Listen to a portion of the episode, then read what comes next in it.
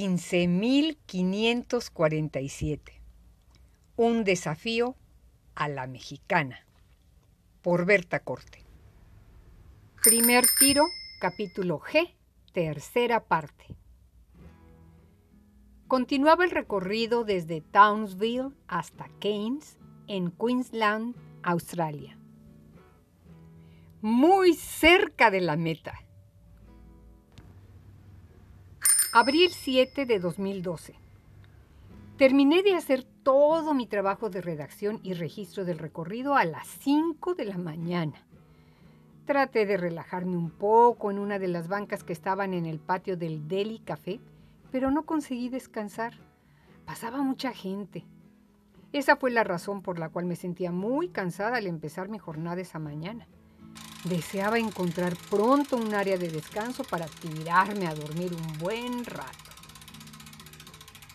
Pedaleé más de 10 kilómetros hasta que encontré un lugar para reponerme. Era un área de descanso que tenía un local llamado Driver Reviver, o sea, revividor de conductores, que ofrecía free coffee, o sea, café gratis, a cambio de una donación. Hmm pero era un café instantáneo y aguado. Horrible. También hacía las veces de oficina de información turística. Cooperé con el café. Compartí mi información con algunas personas en ese puesto y luego me retiré a descansar un poco sobre una banca. Creo haber dormido dos horas. Apliqué en ese lugar la recomendación de los letreros del camino que literalmente decían Stop, Revive, Survive detente, revive y sobrevive. Tenía que revivir, estaba que moría de sueño. Al despertar comí de mis nueces. Platiqué sobre mi recorrido con algunos turistas curiosos y casi a las 11 de la mañana decidí empezar el pedaleo rumbo a Tally, Queensland. Los hacedores del café me informaron que eran como 20 kilómetros desde esa área de descanso hasta Tali. Ya no revisé en el mapa y les creí. Estaban en el puesto de información turística. Pues no fueron 20 kilómetros. Desde ese punto en el que bebí el café hasta el siguiente pueblo eran más de 35 kilómetros. Por eso se me hicieron eternos. Malo el café y mala la información. Una vez que dejé el díptico de lo mejor de México en el centro de información de Tali, un lugar sencillo y acogedor. Atravesé ese pueblecito para captar algunas imágenes y en la salida del mismo arribé a una gasolinera para comer. Los alimentos estuvieron muy ricos, vi las noticias, dormité un poco, compré chocolates de Pascua y me encontré 20 dólares tirados en el piso. Estuvo bien ese lugar. Empecé a pedalear rumbo a Innisfail, Queensland, cerca de las 5 de la tarde. Necesitaba 50 kilómetros para llegar ahí.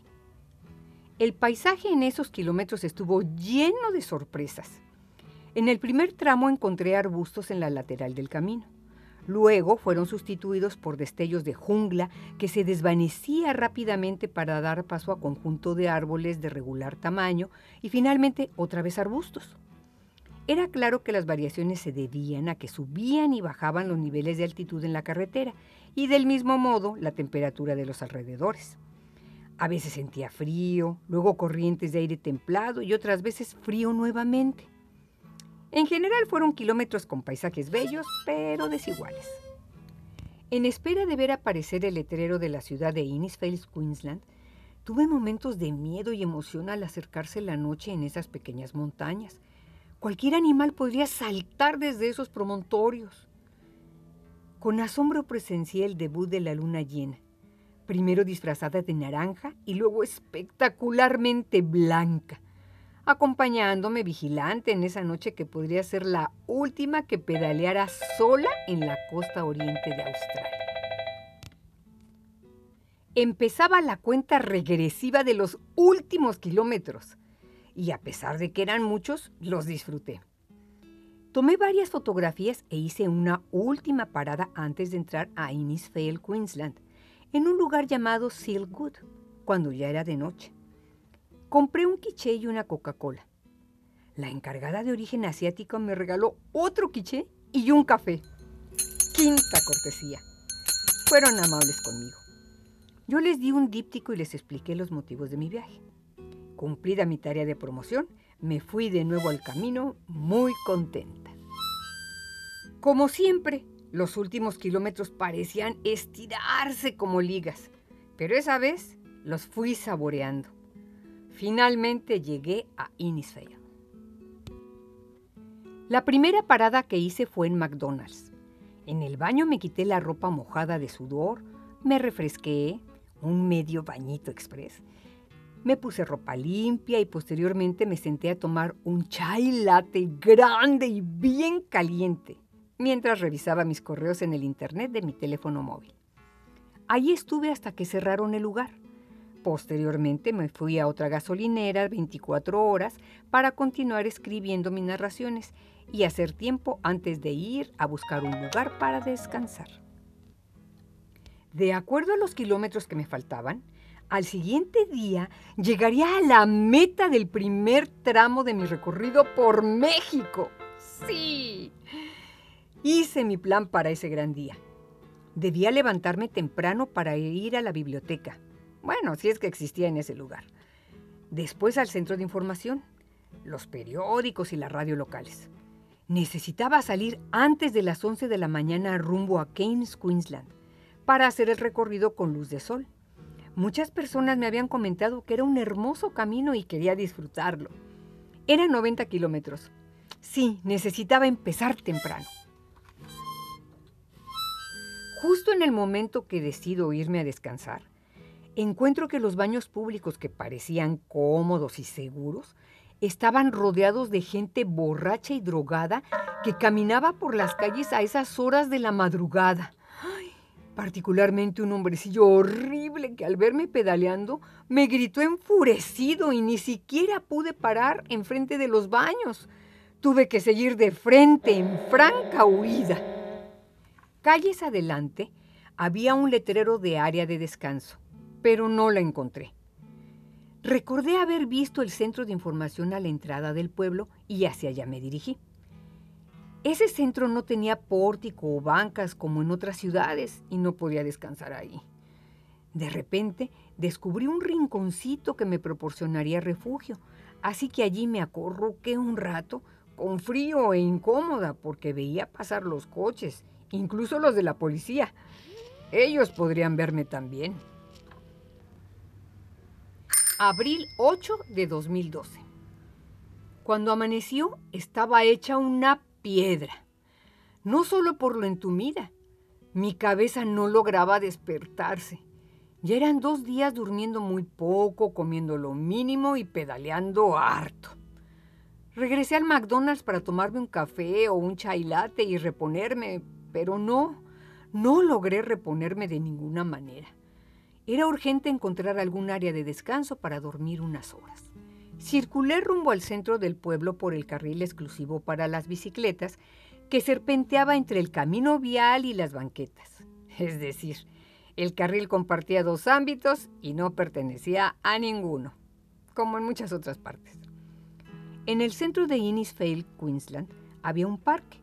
Busqué una banca y ahí me dormí enfrente de todos y a plena luz del día durante no sé cuántas horas, pero fueron insuficientes y además estaba verdaderamente hambrienta.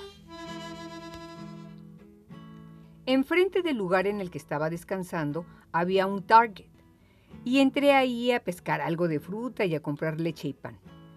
Luego regresé a mi banca del parque para hacer un lunch y volví a dormirme. Cuando desperté era tarde y aún no empezaba a pedalear. Ahí sentada y sin intención de moverme, pronto revisé mis correos con el teléfono móvil. Volví a ver un video que me traía Lela, atontada o pasmada. Estaba físicamente bloqueada.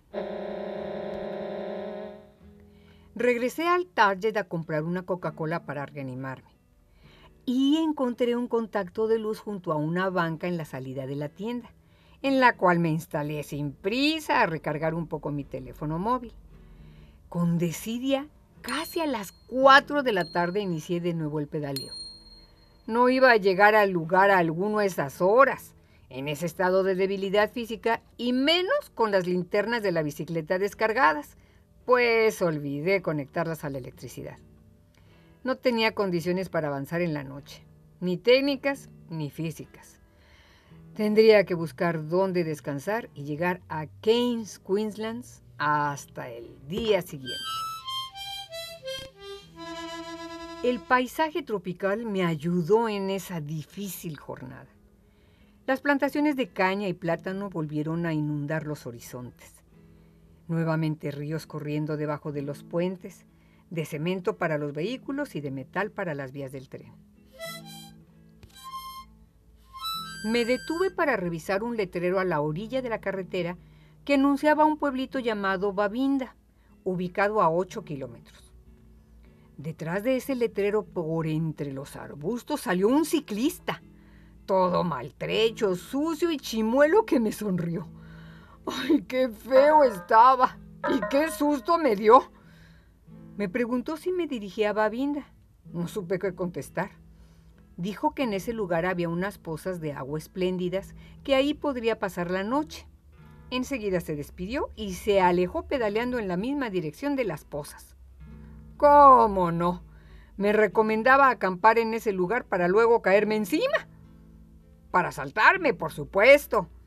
¿O pensaste otra cosa? No, lagarto. Unos kilómetros adelante encontré Babinda, Queensland. Me llamó la atención un folclórico hotelito que tenía un bar al lado.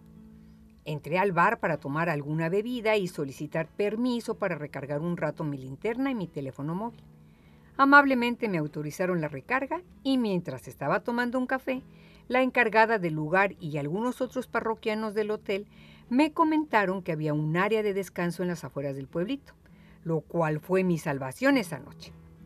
Al finalizar mi café, pedaleé para localizar el área. ¡Ah, qué agradable lugar!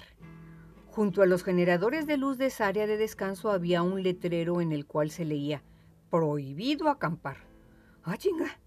Pero si había muchas casas rodantes acampando. Tal vez el letrero se refería exclusivamente al área donde estaban los generadores de luz. Llegué a ese oasis de noche y con la luna llena en el cenit pero no pude contemplar a mucho rato. En verdad quería dormir. Me acomodé rápido sobre una banca solo con mi ropa de camping, pero no desempaqué la bolsa de dormir. Solo me tendí. Sin embargo, a medianoche me despertó el frío. Me estaba congelando, por lo que me levanté y me vi obligada a desempacar la bolsa de dormir. La acomodé sobre la banca y me introduje en ella. ¡Oh, felicidad! Era un placer acomodarme dentro de la bolsa de tela y sentir el calor que me proporcionaba. Por cansancio y por flojera no lo hice desde un principio, pero bien reza el dicho, el flojo y el mezquino andan dos veces el camino. Y en este caso, se tiende dos veces antes de descansar plácidamente.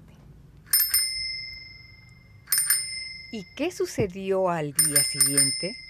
Ah, pues suscríbete a este canal para que puedas conocer toda la historia. Espera un relato completo cada semana. Hasta entonces.